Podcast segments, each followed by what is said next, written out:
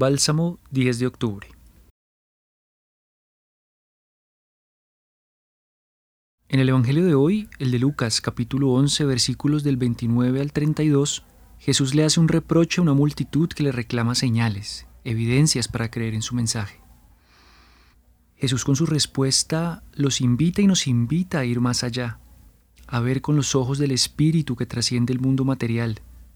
Jesús nos está invitando a ver más lejos, y ver señales en lo aparentemente invisible.